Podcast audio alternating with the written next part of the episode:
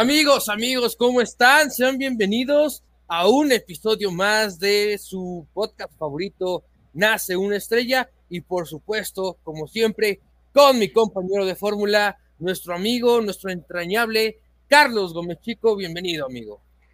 Quique, Quique Novelo, te saludo con muchísimo gusto. Para mí es un placer nuevamente estar contigo en este espacio de Nace una estrella para platicar el día de hoy me parece de uno de los mejores basquetbolistas, sin duda alguna, en la historia y también, por supuesto, deportistas. Un tipo que dejó una huella impresionante en la duela y en el corazón de muchos. Y lamentablemente, pues partió demasiado temprano y ya no está con nosotros. Sí, de acuerdo. Un sujeto que fue una extraordinaria persona dentro y fuera de la cancha. De, de repente, una combinación complicada, Charlie que podemos encontrar en los atletas. De repente tenemos grandes jugadores, pero que no son la mejor figura pública eh, afuera de la cancha. Eh, para darse una idea, y ya lo platicaremos más adelante, este jugador no solo ganó campeonatos de NBA, también ganó un Oscar. Ya lo estaremos platicando más adelante. Y pues por supuesto es el caso de Kobe Bryant, que lamentablemente eh, perdió la vida en un accidente de helicóptero junto con su hija y el equipo de básquetbol de, su hija el año pasado, a principios de año en el 2020, ese 2020 que fue catastrófico para toda la humanidad y que por supuesto nos recibió con esta triste noticia, pero hoy venimos a platicar de toda la parte alegre, de toda la parte emocionante para todos los fanáticos de los Lakers, lo que fue Kobe Bryant para esta franquicia, para esta institución que por supuesto ya tenía mucha historia y Kobe Bryant llegó a agrandar aún más la historia de los Lakers que ya era muy difícil. No, absolutamente. Yo creo que puede ser junto con Magic Johnson, Karim Abdul-Jabbar, los Lakers más importantes en la historia. Y es que fue un tipo que, como bien mencionas, también rompió no solo las fronteras deportivas, sino en otros ámbitos de su vida también dejó una huella endeleble. Y, y por supuesto vamos a platicarlo más adelante. Pero más o menos remontándonos, Enrique, si te parece a los inicios de la carrera o de la vida de Kobe Bryant, pues hay que recordar que su padre, justamente Joe Bryant, que le apodaban eh, Jelly Bean, pues también jugó en la NBA. No fue una superestrella, pero sí tuvo la oportunidad de jugar en el baloncesto profesional con los 76ers, con los entonces San Diego Clippers y con los Houston Rockets en la década de los 70 y 80 pero creo que un episodio que marca la vida de Kobe Bryant es cuando justamente se mudan a Italia porque su padre se retira de la NBA, se va a Europa, precisamente a Italia, para seguir su carrera como basquetbolista.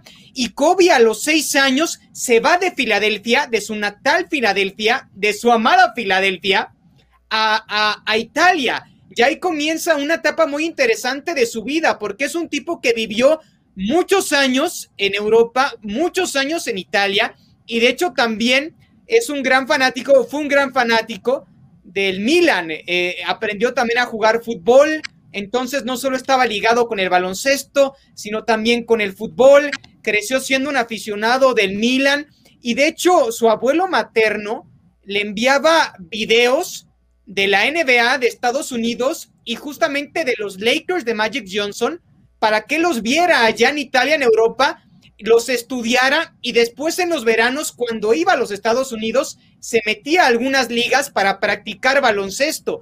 Y así fueron diversos años de Kobe Bryant hasta que regresa a Filadelfia y a los Estados Unidos a los 13 años. Pero me parece que esa etapa en Italia es un pasaje que mucha gente no conoce de Kobe, pero que fue muy importante, que fue muy formativo porque lo hizo de alguna forma un ciudadano universal un tipo que también tuvo una eh, cultura mucho más vasta a comparación de otros atletas y de hecho hablaba italiano, hablaba español por su esposa Vanessa, evidentemente hablaba inglés, entonces un ciudadano mundial me parece.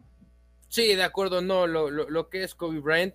Y también, eh, digo, sería, sería ahí, este, hay que rascarlo un poquito más en la información, ya le estaremos diciendo más adelante, pero también recordar, y, y hay que hacer mucho énfasis, que si bien podía ser fanático del Milan, las ligas europeas de básquetbol son también una auténtica locura, ¿no? Entonces, eh, para que también de repente la gente no se nos vaya a perder y que diga, bueno, no, entonces allá no, no, no hay básquetbol, no se nada, también es una auténtica locura esas ligas y son algunos datos que de repente, pues por supuesto, nos, nos hacen reflexionar sobre Kobe Bryant y dices, bueno, imagínense lo que vivió desde muy, etapa, eh, desde muy temprana edad y bueno, después eh, siendo eh, historia, porque después ya llega, asiste a, a, la preparatoria y de ahí lo que esa carrera que empieza a formar desde preparatoria, porque él es uno de los pocos que ya estaremos platicando más adelante, que da un salto significativo a la NBA.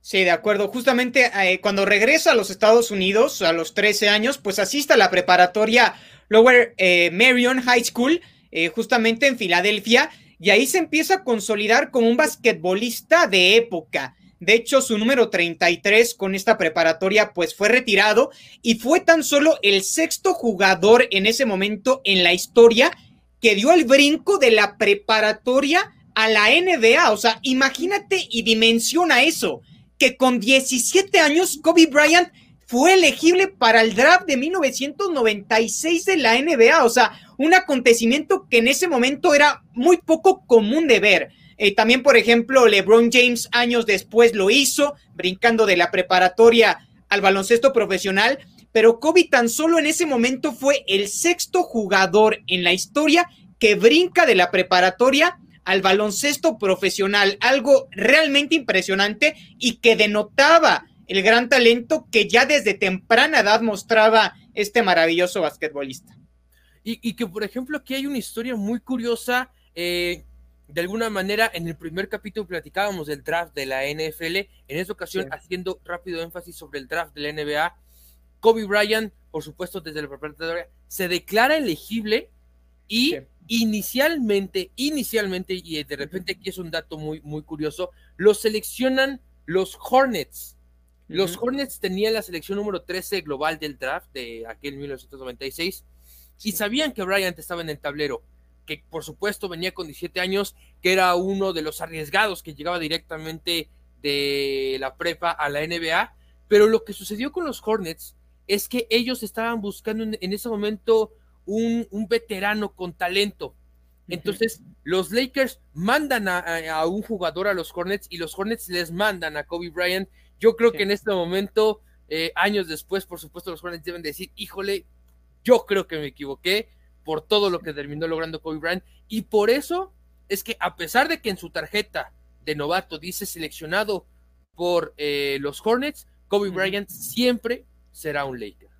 Sí, ahí justamente se da esa historia tan curiosa porque como bien apuntas, lo seleccionan los Charlotte Hornets con el pick número 13 y 15 días después, tan solo dos semanas más tarde, lo intercambian por el serbio eh, Vlade Divac. Entonces se dio este intercambio y por supuesto que seguramente los Charlotte Hornets se siguen jalando los pelos por este intercambio que hicieron y de esa manera pues Kobe Bryant después de que fue seleccionado originalmente con los Charlotte Hornets, pues 15 días después ya se uniformó eh, con los Lakers de Los Ángeles. Entonces, sí, por supuesto, es un pasaje que tampoco mucha gente lo tiene muy presente, como que asocian instantáneamente a Kobe con los Lakers y sí, pues prácticamente toda su carrera estuvo, no jugó ni un partido con los Hornets, pero los Hornets fueron el conjunto que originalmente lo draftearon. Y también algo curioso, porque el primer pick de ese draft de 1996 lo tenían los 76ers. Hay que recordar que Kobe es originario de Filadelfia, entonces se pudo haber quedado en su ciudad, pero seleccionan los 76ers a un gran jugador también en Allen Iverson. Pero también es otro punto curioso, ¿no? Que los 76ers pudieron tener la oportunidad de mantener a su nativo Kobe Bryant en la ciudad del amor fraternal. Sí, de acuerdo ahí. Por supuesto, son especulaciones, es a través de los años lo que sucede, pero es el momento perfecto para agarrar a Kobe, incluso hasta por mero marketing, ¿no? Él, oriundo de Filadelfia, regresa a casa con 17 años, uno de los pocos que hace este salto, hubiera sido una auténtica locura. Y bueno, Kobe Bryant desde el inicio empieza a dar eh, muestras claras de que él quería eh, lograr cosas grandes con, con los Lakers. Él comienza porque ya todos cuando de repente decimos Kobe Bryant, luego, luego lo relacionamos aquí, con este número. con el 24. Pero hay que recordar que no comenzó con el 24. El, 24 fue después cuando ya era el señor Kobe Bryant, la leyenda de los Lakers, pero en un inicio se le asocia con otro número que principalmente es el 8. No, totalmente. Y, justamente como dato curioso, pues es el único jugador en la historia de la NBA que tiene su número retirado, bueno, que tiene dos números retirados con un equipo. Los Lakers retiraron tanto el número 8 con el que inició su carrera como el número 24. Y él decía, el número 8 representa ese Kobe Bryant que iba en ascenso en búsqueda de convertirse en una leyenda. El cambio al 24 es una eh, consolidación de ese Kobe Bryant que ya era una leyenda y que simplemente pues estaba ya buscando simplemente recolectar eh, más eh, elementos para acrecentar su carrera de un salón de la fama, ¿no? Entonces el 8 representa esa subida a la gloria, el 24 representa ya esa consolidación en la gloria y nada más las últimas pinceladas de una carrera fantástica y maravillosa. Pero regresando un poquito también a sus inicios con los Lakers, pues en su momento fue el jugador más joven en, debutar en un partido de NBA con tan solo 18 años y 72 días. Kobe Bryant se convirtió en el basquetbolista más joven que jugó un partido de NBA. Y en esa temporada también eh, hay un eh, acontecimiento que marca muy puntualmente su carrera, porque hay que recordar que los Lakers fueron eliminados en las semifinales de conferencia del oeste contra Utah Jazz y Kobe Bryant en esa serie tuvo cuatro tiros fallidos de forma catastrófica y la gente lo empezaba a criticar diciendo que era un jugador que en postemporada no se crecía. Digo, evidentemente era novato, pero las críticas, pues son las críticas y los fanáticos eh, son muy aguerridos y desde temprana edad llamándote ya un eh, nuevo Michael Jordan, pues le empezaron a llover las críticas a, Kobe Bryant y él menciona que ese acontecimiento marca un, un pasaje muy importante en su vida porque al día siguiente que regresa a Los Ángeles, se va a un gimnasio de una preparatoria y se pasó todo el día practicando tiros, todo el día. Y ese momento fue el inicio de la mentalidad de la mamba. Dice que para él fue como el primer granito y más adelante vamos a platicar qué significa o a qué se refiere esa mamba mentality, como él le puso, eh, en su carrera, que fue su alter ego y uno de los elementos más importantes para que se convirtiera en una leyenda del básquetbol. Y que, por ejemplo, ahorita haciendo alusión a ese partido de, del Jazz, que este que justo el juego terminó 98-93, eh, lo, pierden en tiempo extra, menciona Shaq, el buen Shaquille O'Neal, otra leyenda de, de, los Lakers, y dice, voy a citar textualmente, Bryant fue el único que tuvo los agallas en ese momento de hacer tiros como ese. Entonces, o sea, a pesar de que los falló, él era el único que tenía la oportunidad. Y bueno, sabemos que si hay un hombre que no sabe hacer tiros, es el buen Shaquille. Lo queremos mucho. Eh, yo también soy fanático de los Lakers, pero Shaquille era eh, uno de las peores personas para lanzar tiros libres dentro del profesionalismo. ¿eh? Seguramente lanza mejores tiros libres que, que yo, pero eh, dentro del profesionalismo y en aquella época, este, sí, sí, sí era algo muy, muy interesante. Y después sucede algo muy curioso en la vida de Kobe Bryant, se alinean los astros y llega el que en ese era el mejor entrenador en ese momento. Eh, si, por supuesto han visto The, Last Dance, conocen a uno de los mejores entrenadores de toda la historia. Yo me atrevería a decir que el mejor de básquetbol, Phil Jackson, que venía de hacer maravillas con Michael Jordan, de destruir la liga. Jordan se fue, regresó, volvieron a ganar otros tres campeonatos, llevaba seis anillos, una manera brutal. Llega a los Lakers, eh, si no me equivoco, para la campaña, la campaña del 99. Y ya en el 2000 ganaron tres finales. Ganó junto, por supuesto, un equipo con Shaquille O'Neal, Phil Jackson entrenador, y se fueron ganando tres campeonatos, 2000, 2001, 2003, si no me equivoco. Y entonces se vuelve también una auténtica locura. Y es cuando ahora sí la gente empieza a decir, Kobe es de verdad, Kobe puede ganar campeonatos, Kobe no se achica en los momentos importantes y empieza a volverse la figura y la leyenda que es hoy en día para los Lakers. Absolutamente, y como bien mencionas, para la gente que no sepa bien quién es Phil Jackson, Le recomiendo mucho el documental de Michael Jordan The Last Dance, porque evidentemente una de las figuras centrales dentro de ese documental, aparte de Michael Jordan, pues es eh, Phil Jackson, este gran entrenador en jefe eh, o, entrenador, o head coach de, la NBA, eh, con el que los, los Bulls de Chicago ganan seis campeonatos. Y justamente tuvo un altercado complicado y un roce con el gerente general Jerry Krause junto con Michael Jordan, entonces ellos acordaron que después de las finales de 1998, juntos de la mano prácticamente, se iban a ir de la institución. Michael Jordan se retira por segunda ocasión, luego regresa con Washington años después y Phil Jackson pues deja a los Chicago Bulls junto con Michael Jordan y llega a los Lakers eh, de Los Ángeles y justamente esa revolución ahora en Hollywood ahora en California, pues inicia de la mano también de Phil Jackson y con Shaquille O'Neal, porque hay que recordar, como bien apuntabas, que Shaquille O'Neal y Kobe Bryant hicieron de las duplas más dominantes del baloncesto en la historia, sin lugar a dudas. Kobe Bryant tenía la estética, la técnica y Shaquille O'Neal pues era una fuerza imparable, imparable, un tipo con un físico y con un dominio yo creo que nunca antes visto, yo creo que un tipo como Shaquille O'Neal en el básquetbol no se había visto con esa corporalidad, con ese dominio físico en la duela. Y, de hecho, pues haciendo alusión a los tiempos de ahora, ya se volvió a poner medio mamey, ¿no? Dijo que en la, en la cuarentena se había descuidado bastante y que ya estaba muy pasado de tamales. Y es que sí, siempre tendió a estar medio, medio corpulento. Y ahora ya dijo que por primera vez desde el 2006 empezó a ver cuadritos en sus abdominales. Entonces, muy bien por Shaquille O'Neal.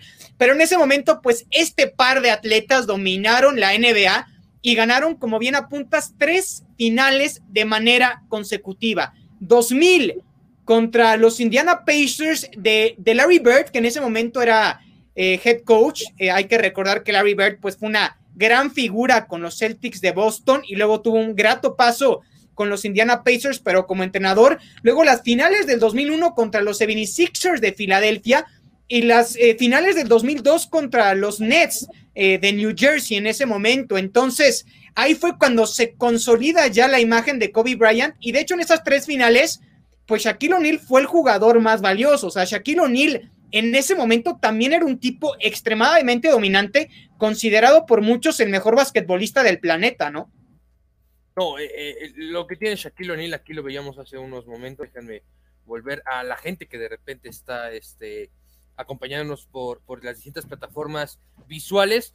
Lo de Shaquille O'Neal es brutal, o sea, su, su físico era increíble, creo que hasta difícil de describir la, la, corpulencia que tenía. Y como bien decías, a, alguien distinto y que era el complemento perfecto, porque uno era todo rudeza, todo fuerza, todo, y el otro era la perfección del básquetbol andante. Así lo podemos decir. Uno era el, el, encargado de destruir toda la duela y el otro era el encargado siempre de hacer las cosas perfectas para que los Lakers siempre pudieran llegar a a, buen puerto y fueron una mancuerna increíble. Yo creo que hablando de dúos, simplemente de dúos, yo creo que este es uno de los mejores dúos de la historia. ¿Por qué digo dúos específicamente? Porque si hablamos de tríos, tenemos el de Jordan, Rodman y Pippen. Pero como dúos, yo creo que Shaq, Shaq y Kobe, una cosa eh, distinta, brutal y que difícilmente se va a volver a ver en la, en la NBA, quizá ahorita poniéndonos eh, románticos, Anthony Davis y LeBron James. El problema es que actualmente Anthony Davis está lesionado, pero todo lo que de repente, algo similar, pero creo que sin llegar al nivel que fue Kobe Bryant con Shaquille. No, totalmente de acuerdo. igual por ahí pues vimos eh, eso, ese tridente de Miami con eh, LeBron James, con Dwayne Wade, con Chris Bosh, pero creo que como dupla, no hay duda alguna que la de Kobe y Shaquille pues fue impresionante. O sea, ganar tres campeonatos de manera consecutiva en la NBA, pues marca el gran dominio de una era de los Lakers, ¿no? Sin lugar a dudas. Y, como bien mencionas, con esa estética de Kobe Bryant y con esa fuerza de Shaquille O'Neal, o sea, una combinación perfecta. Y detrás, pues la mente maestra de Phil Jackson. Pero también hay que recordar que no todo fue miel sobre hojuelas, porque las personalidades de Kobe, de Shaquille, como eran diferentes eh, dentro de la duela también eran diferentes fuera de la duela. Kobe, un tipo sumamente centrado, enfocado en el juego, perfeccionista. Y pues Shaquille O'Neal, sabemos, una personalidad impresionante, ¿no? Lo vemos salir en comerciales, salir en películas, le gusta el spotlight, entonces eran personalidades muy chocantes y finalmente pues Shaquille O'Neal deja el equipo en el 2004 para irse con el Miami Heat y por cierto, con Miami también gana las finales del 2006 junto con Dwayne Wade, que fue el MVP de dichas finales, pero pues se rompe en ese momento la gran era de Kobe y Shaquille cuando sale en el 2004 este gigante de la duela y también Phil Jackson, hay que recordar que sale del equipo de igual forma por fricciones con Kobe. Y lo dijo, es que yo tengo problemas con Kobe Bryant, ya no me llevo con él. Entonces se va Shaquille O'Neal, se va Phil Jackson, luego regresa Phil Jackson, pero en ese momento para Kobe fue un pasaje medio complicado en su carrera, aunado también eh, posteriormente a un acoso sexual eh, que, por ahí se le acusó. Entonces, eh, sabemos que esta combinación de eventos marcaron un pasaje complicado en la carrera de Kobe Bryant, pero uno que también lo marcó para bien. Y ahorita vamos a comentar el motivo y la razón. Sí, de acuerdo. Eh, por supuesto, dos cuestiones muy importantes en un, en un, proceso entre el 2006 y el 2008. Eh, lo primero, y por supuesto, este, muy importante, 81 puntos, Charlie. 81 ah, puntos contra los Raptors el 22 de enero del 2006, haciendo una alusión, o sea, la cantidad de puntos que de repente anotó Kobe Bryant aquel día fue algo brutal, sin Shaq, por supuesto, e, e, en, una etapa complicada, eh, ya, ya de regreso con Phil Jackson, porque Phil Jackson regresa en 2005, pero aún así sigue siendo algo poco visto, o sea, eh, eh, cuando hay algún equipo que siempre dice, es que fulanito de tal se cargó el equipo al hombro, este es el ejemplo perfecto. Ese día Kobe Bryant sin duda se cargó el equipo al hombro. Es más, hay partidos de NBA donde algunos equipos meten menos puntos que 81. Kobe Bryant sin problema podría haberle ganado a cualquier equipo de la NBA con 81.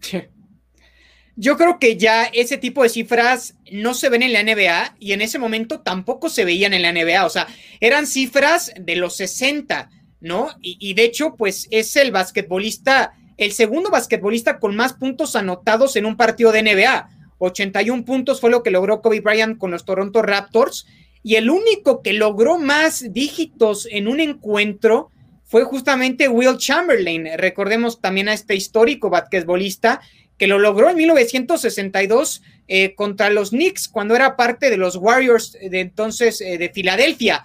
Pero entonces hay que magnificar, o sea, Will Chamberlain logró los 100 puntos en el 62. Un basquetbol totalmente diferente y distinto. Y de hecho, pues Will Chamberlain era de los pocos afroamericanos en ese entonces y por eso era tan dominante, porque era un tipo pues alto eh, y había más eh, jugadores blancos, entonces no tenía tanta fuerza opositora como la que Kobe pues ya tenía en el 2006, donde auténticamente te estabas enfrentando contra lo mejor de lo mejor y lograr 81 puntos ese 22 de enero del 2006, sin duda alguna es de los pasajes también más importantes de su carrera, o sea, algo que nunca vamos a olvidar y me parece complicado pensar que ahora alguien pueda lograr más de 81 puntos en un partido de NBA, ¿no? Eh, yo, yo creo que es prácticamente imposible.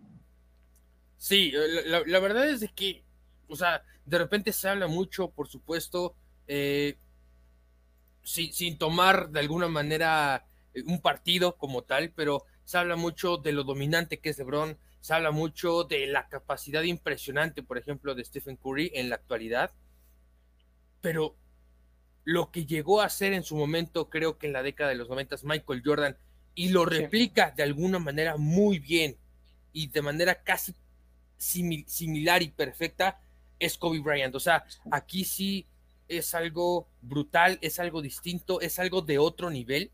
Y yo me atrevería a decir que no solo de otro nivel, es de otro planeta lo que, lo, lo, que hizo Kobe Bryant en ese momento y que por supuesto esta clase de situaciones, los títulos que ya había ganado por supuesto este anteriormente en el 2000, 2001, 2002, la gran actuación en el 2006 y las grandes temporadas, pues lo llevó a ser el capitán de los Estados Unidos en aquellas eh, Olimpiadas, eh, eh, los Juegos Olímpicos que se llevaron a cabo en Beijing en aquel 2008, Juegos Olímpicos fantásticos, y donde Kobe tuvo la oportunidad de ser el capitán de, aquel equipo y, por supuesto, algo muy importante para los Estados Unidos porque se colgaron aquella medalla de oro. No, totalmente de acuerdo. Primero los Juegos Olímpicos de Beijing para mí han sido los mejores. Yo recuerdo esa inauguración de los Olímpicos de Beijing y me parece de lo mejor que hubo, eh, más o menos desviándome de tema, pero regresando a Kobe Bryant, sí, justamente Kobe fue el capitán de esa selección de los Estados Unidos de Beijing 2008 y hay que recordar que tenía un peso muy grande sobre sus hombros porque ese Dream Team ese Estados Unidos que siempre dominaba los Juegos Olímpicos, pues en Atenas 2004 tuvo un gran fracaso. De hecho, gana eh, justamente el bronce. El oro se lo lleva Argentina e Italia la plata. Y para Estados Unidos ganar un bronce en básquetbol es un fracaso absoluto. Para otras elecciones, pues evidentemente se podría llamar como un gran éxito. Pero pues a Estados Unidos se le exige el oro cada juego olímpico. ¿no? Cada Juegos Olímpicos. Y pues Kobe Bryant llegaba a Beijing 2008 con esa gran presión de regresar a los Estados Unidos y al Dream Team, pues a lo más alto del baloncesto profesional y, olímpico también, perdón, y, y, lo logra justamente contra España, ganando un partido muy apretado, 118-107, ¿no? Entonces fueron unas finales sufridas para Estados Unidos con una España que también siempre se ha caracterizado por tener grandes jugadores y por ser también un país en el que se suele jugar un muy buen nivel de básquetbol. Eh, ya platicabas eh, más adelante en el podcast que en Europa también hay mucho básquetbol y pues creo que España es una de las cunas del básquetbol eh, en Europa. Y pues bueno, finalmente en Beijing 2008, Kobe Bryant como capitán logra el oro derrotando a España. Entonces, sin duda alguna, también otro acontecimiento muy importante en la carrera de este gran eh, basquetbolista. Y que, por ejemplo, eh, hablábamos del tema de, Phil Jackson específicamente, pero también en, aquellas Olimpiadas no hay que olvidar el entrenador que tenían, eh, el legendario y eterno de la Universidad de Duke, espero pronunciarlo bien, Mike Kruesinski, sí. espero estarlo pronunciando de la manera adecuada. Para los que son fanáticos de básquetbol, pequeño contexto, es el Tuca Ferretti de Duke, porque lleva el señor cerca de 42 años siendo el entrenador en jefe de esta universidad. Eh, su último campeonato fue en el 2015, si no me equivoco. Eh, me acuerdo. Me, acuerdo Duke jugando espectacular. Y entonces se formó también un gran equipo liderado por Kobe Bryant, que siempre se ha caracterizado por este tema de liderazgo, por este tema de la, la, aptitud que siempre anda manejando. Y una vez más, y Carlos, creo que es el momento de platicarlo, el Mamba Mentality. Sí, totalmente. Totalmente. El, el, Mamba Mentality, como bien mencionaba, pues es el alter ego de Kobe Bryant. No se puede pronunciar el nombre de Kobe Bryant sin Mamba Mentality. Y, se preguntarán, ¿por qué Mamba Mentality? Bueno, la mamba negra es una de las serpientes más venenosas del mundo. Y él decía que como mamba negra no iba a esperar a que lo provocaran, sino inmediatamente él iba a atacar. La mamba negra es una serpiente sumamente agresiva y ataca ante la menor provocación. Es más, sin que la provoques, ataca y es de las más venenosas. Y Kobe dice, yo al momento de entrar a la duela, no voy a tener piedad absolutamente de nadie voy a atacar, voy a ser el primero en dar el mordisco, no voy a esperar a que me provoquen, yo voy a ser el provocador. También un poco al estilo Michael Jordan, ¿no? Que era un tipo provocador, que le gustaba ser dominante, que le gustaba ser incendiario. Kobe Bryant un poquito más callado, pero sí intentando destrozar absolutamente al rival sin piedad alguna. Y de hecho saca un libro en el 2018 que se llama Mama Mentality, donde recita bien qué es lo que significa para él este alter ego de su personalidad.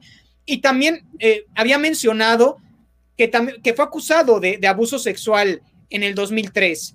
Y en ese momento dice que las críticas eran impresionantes y que él tenía que bloquearlas. Entonces, cuando entraba la duela, tenía que escudarse con otro tipo de mentalidad y de personalidad para no escuchar críticas, enfocarse en el baloncesto y ser genial en ello, a pesar de lo que la gente le decía, a pesar de lo que la gente le gritaba. De ahí es cuando se crea, de ahí es cuando se cimenta la Mamba Mentality. Eh, sin lugar a dudas, creo que vale la pena leer ese libro porque es impresionante la manera en la que Kobe Bryant recita este alter ego que tenía.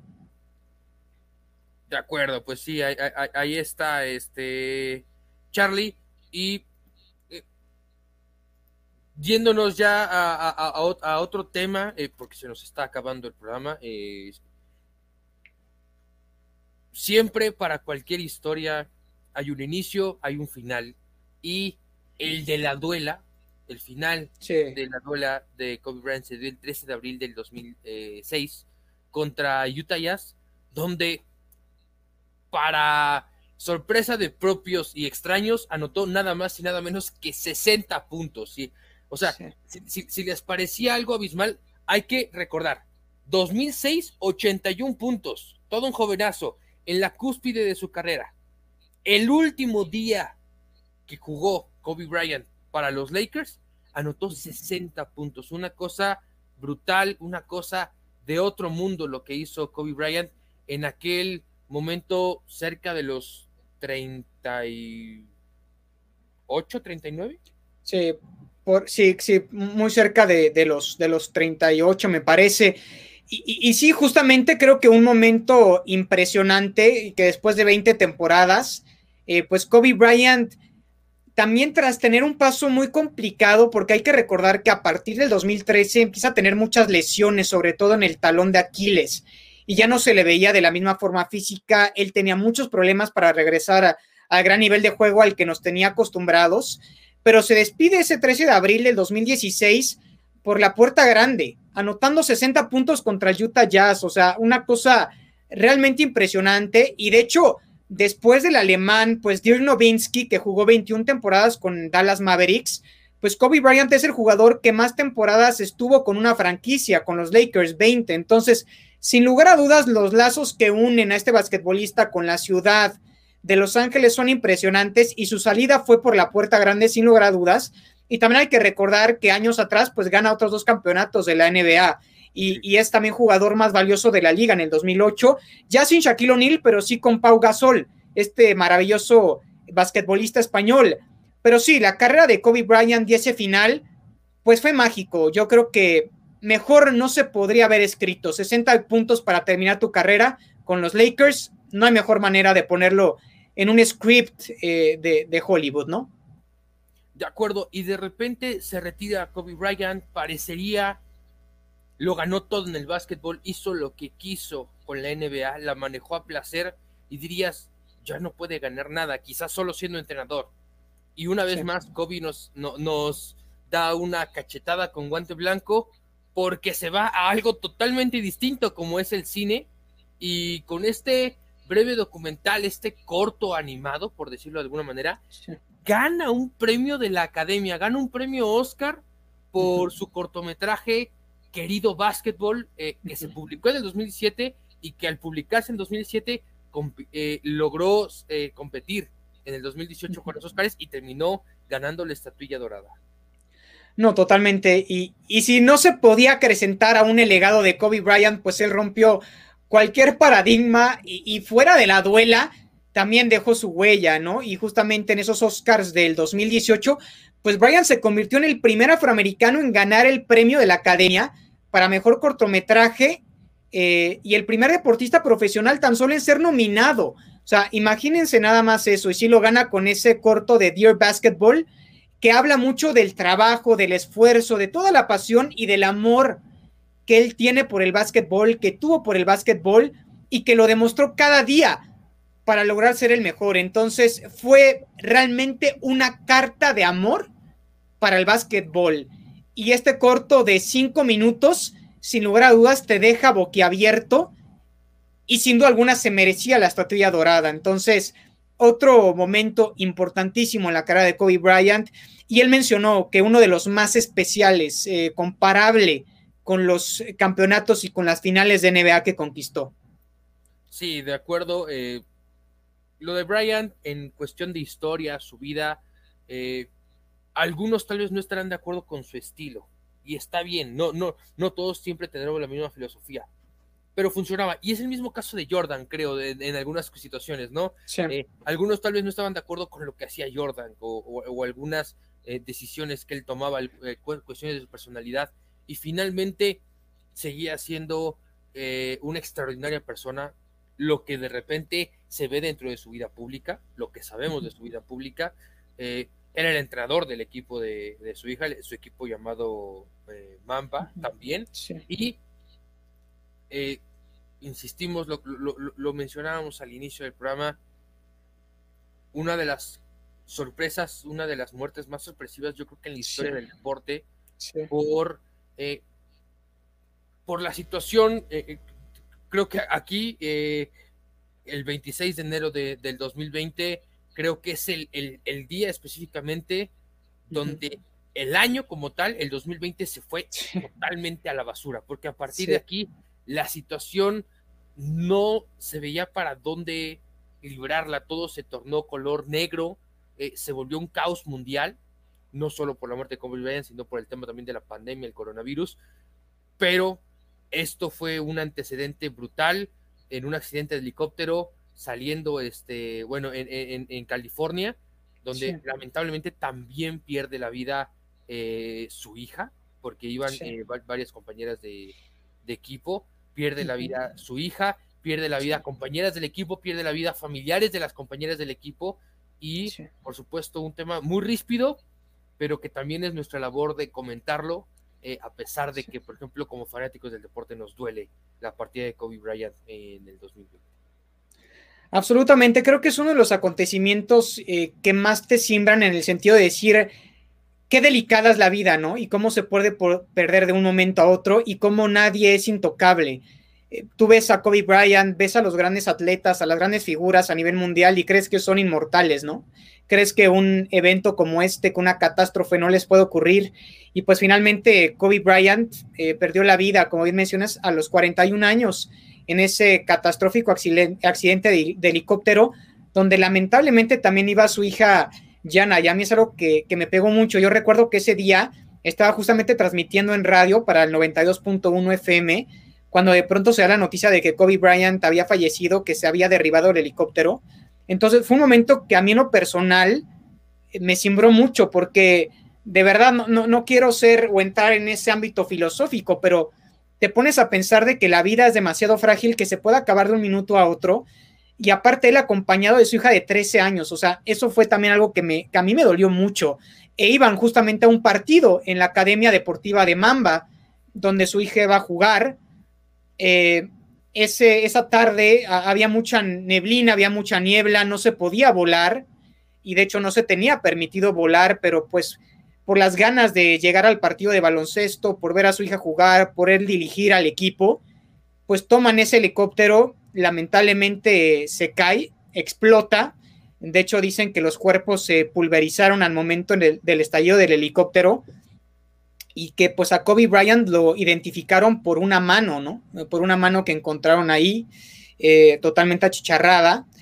Dicen que posiblemente no sufrieron porque en el momento en el que se dio el estallido, pues fue una muerte instantánea para ellos dos y para los otros siete pasajeros. Eh, pero sin duda alguna es un tema que reviviéndolo, hablándolo, eh, te simbra el corazón de una manera impresionante, ¿no? digo, por ejemplo, eh, aquí me tienen un tema súper ríspido, tal vez sí no sufrieron, pero los últimos segundos de saber que claro. pero va al suelo debe de ser terrible, debe de ser horrible. Pero pasemos a un tema un poco más, más este, alegre.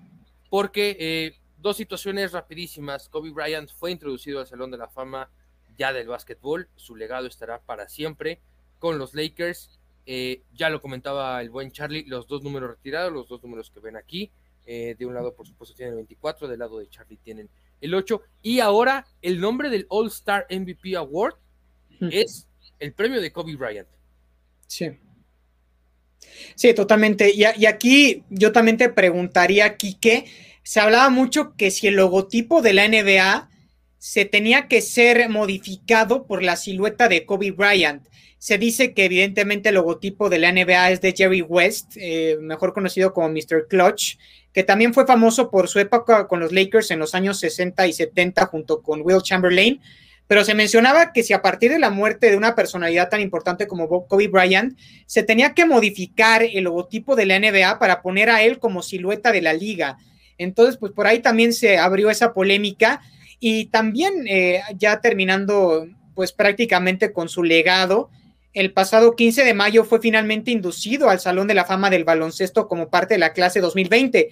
Recordemos que no se había podido celebrar eh, justamente esta gala por el tema de la pandemia y finalmente hace algunos días, eh, el 15 de mayo, pues su esposa Vanessa lo induce al Salón de la Fama con un gran discurso al que nuevamente también existen personalidades como Michael Jordan, ¿no? Eh, y, pues gente muy cercana y muy allegada a él.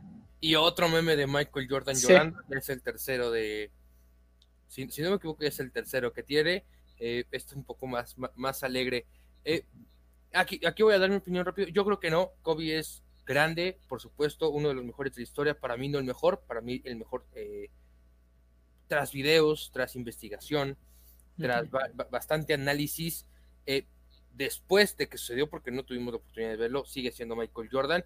Y si no se hizo con Jordan, difícilmente se puede hacer con alguien más. Y creo que a veces tampoco es tan, tan bueno estar cambiando todas las cosas. De repente, eh, polarizando los otros deportes, este, el tema del Vince Lombardi, dicen es que el nuevo, el trofeo del NFL se tiene que llamar ahora Bill Belichick porque es el ganador. Y es, es que no es porque sea el más ganador, Vince Lombardi fue el primero que lo ganó, fue un pionero en su época, por eso se llama así, no es porque haya ganado todos.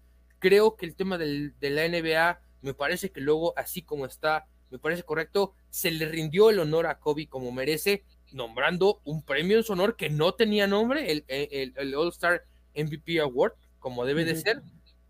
Entonces creo que lo hacen bien, pero tampoco podríamos de alguna manera eh, estar colocando los nombres de todos eh, y cambiándolos de alguna manera eh, rotunda, porque si no en 20 años va a llegar eh, otro jugador que puede, no sé, ganar 15 campeonatos y ahora van a quererle cambiar de nuevo el logo a la NBA y, va y vamos a volver a caer en ese tipo de situaciones. Entonces, creo que algunas cosas son para los pioneros y este y en este caso Kobe, por supuesto, honor a quien honor merece, hizo las cosas fantásticas y el merecimiento está ahí, siempre su legado estará con los Lakers y con la NBA. Sí, absolutamente de acuerdo. Creo que no hay duda. Cambien o no el logo, le pongan eh, su nombre a premios o no.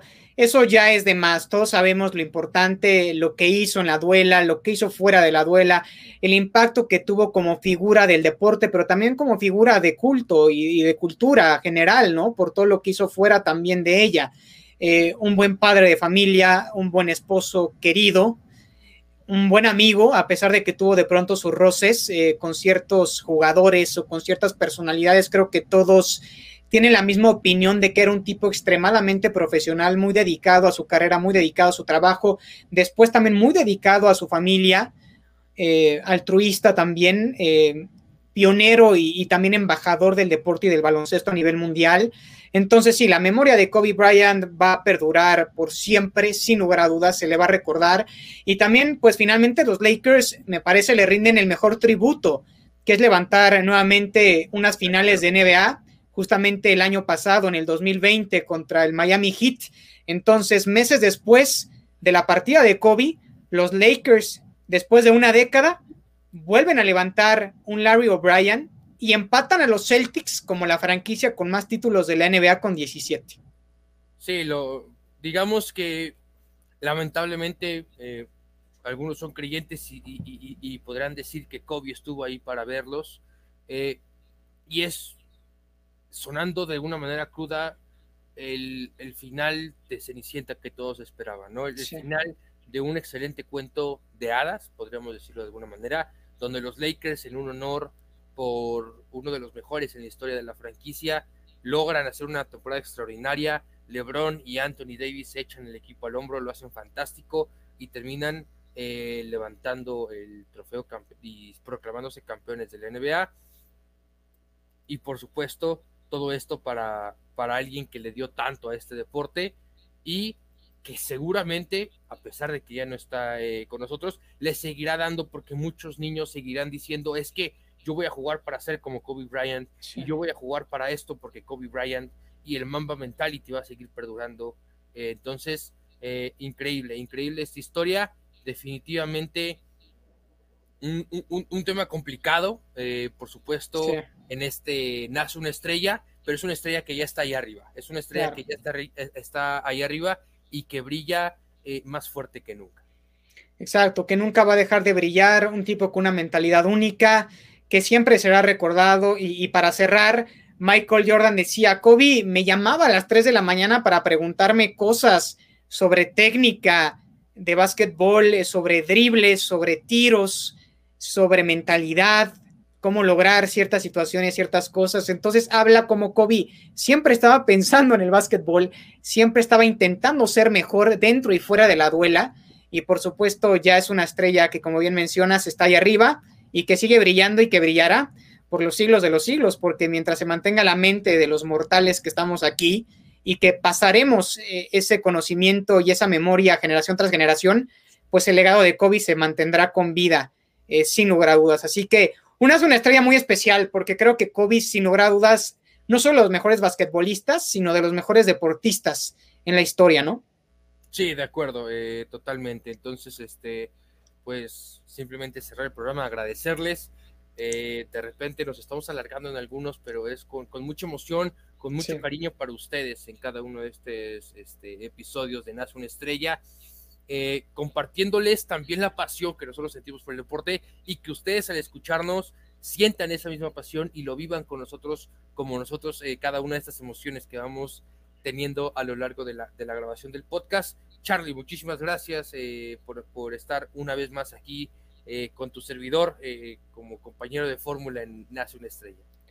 No, que hombre, para mí es un placer, un privilegio. Creo que sí nos alargamos un poquito, pero siendo una figura como Kobe, hasta por momentos se podría decir que nos quedamos cortos porque hablar de Kobe nos podríamos echar horas y horas y horas hablando, pero para mí ha sido un placer, Kike, estar nuevamente contigo en este espacio. Espero que a la gente le haya gustado este podcast de Kobe Bryant y por supuesto que también nos comenten si quieren que hablemos de cierta figura, de cierto tema deportivo y los estaremos escuchando muy atentamente y pues les mando un abrazo con todo mi cariño eh, después de haber recordado a esta gran figura del básquetbol. Sí, de acuerdo, muchísimas gracias. Sí, que, que nos manden mensaje a donde gusten, este, y si quieren que hablemos de algo en especial, por supuesto que, nosotros encantados de, hablar siempre de temas históricos deportivos. Vayan a visitar los podcasts anteriores, están en YouTube eh, bajo el nombre Nación Estrella, el canal de, YouTube. También nos encontramos en Spotify, en Anchor, en su plataforma de podcast favorito. Ahí estamos. Y entonces, bueno, con, esto ahora sí nos despedimos. Eh, a nombre de toda la producción, mi nombre es Enrique Novelo. Eh, Carlos Gómez Chico también aquí, por supuesto, en la conducción. Buenas noches y cuídense mucho porque hoy nuevamente nace una estrella. Boa noite.